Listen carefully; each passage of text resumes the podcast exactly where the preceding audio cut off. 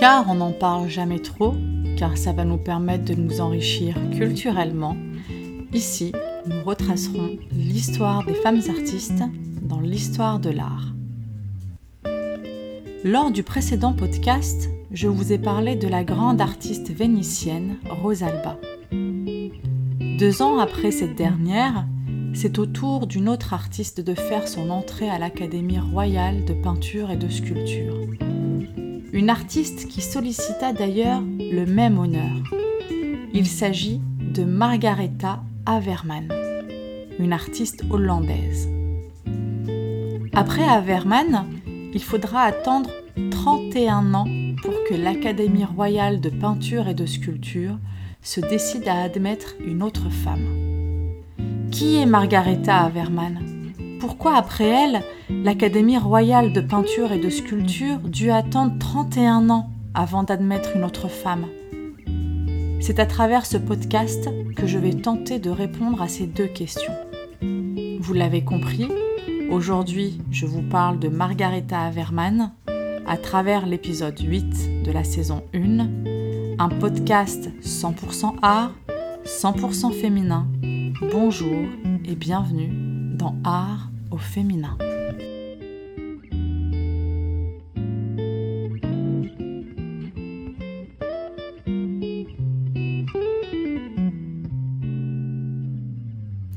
Margaretha Averman est venue au monde le 28 octobre 1693 à Breda et est décédée à Paris en 1723 bien que la date de son décès reste incertaine.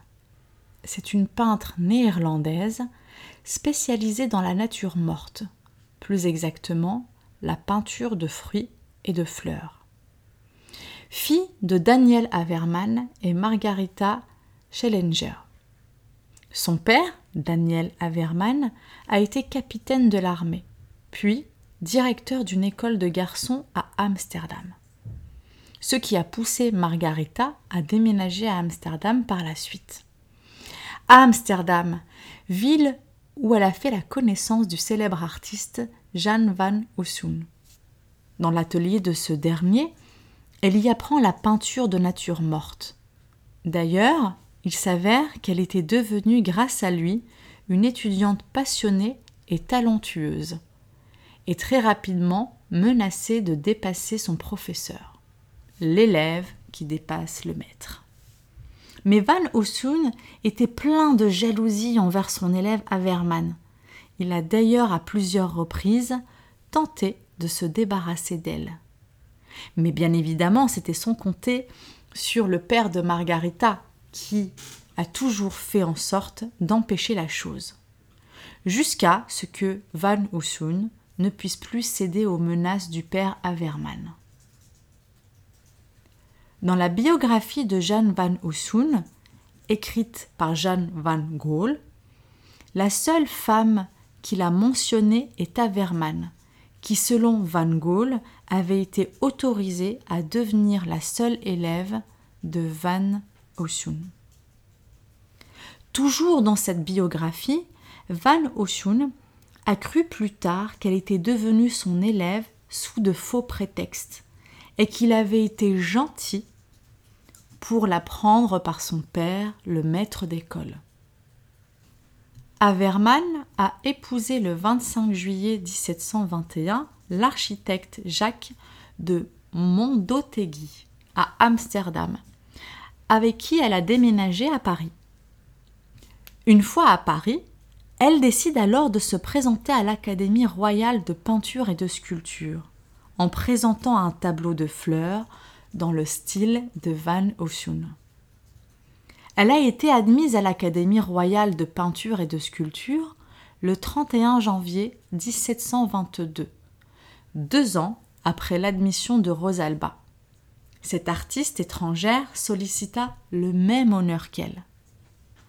Elle présenta, raconte Hulse, un tableau de fleurs d'un très beau terminé, dans le goût de Van Hussoen, son maître, et apparemment de lui.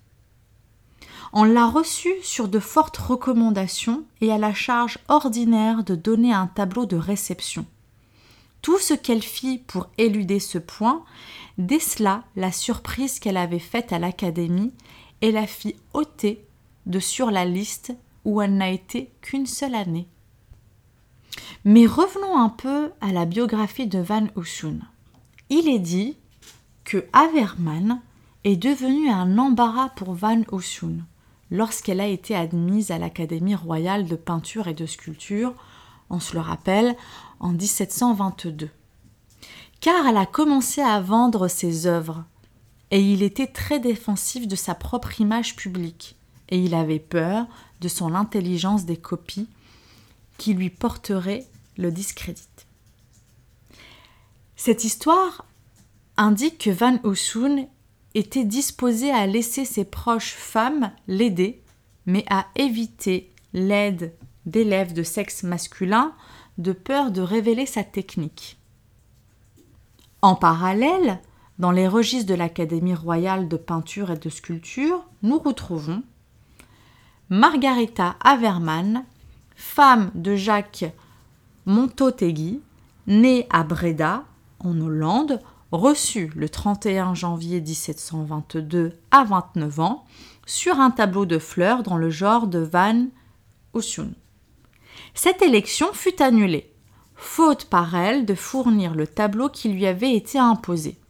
Et on présume que le tableau de fleurs qu'elle avait montré à l'Académie comme étant d'elle avait été fait par un autre artiste. Supposons qu'il avait été fait par Van Houssen. Voici les quelques informations que j'ai trouvées sur Averman. Après ce scandale, aucune information fiable sur la vie de Margarita Averman, supposant ainsi qu'elle ait peut-être arrêté de peindre. Ceci étant, dans les catalogues d'enchères, diverses œuvres de Margarita Averman sont mentionnées. Aujourd'hui, seuls deux tableaux signés de sa main sont connus. L'un d'eux, datant de 1716, se trouve au Metropolitan Museum de New York. Cette histoire avec Margarita Averman va faire en sorte de rendre les académiciens plus circonspects. Et pendant de longues années, ils repoussèrent toute candidature féminine. Supercherie ou pas, ceci étant, c'est seulement au bout de 32 ans qu'il se décide à ouvrir les portes de l'Académie à une autre femme artiste. Cette femme est Marie-Thérèse Reboul et je vous parlerai d'elle lors du prochain podcast.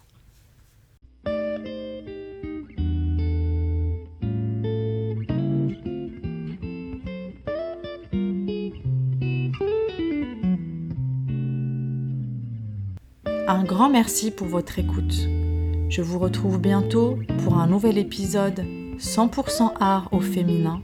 Si en attendant vous avez envie de prolonger le dialogue, je vous propose de me rejoindre sur la page Instagram art au féminin.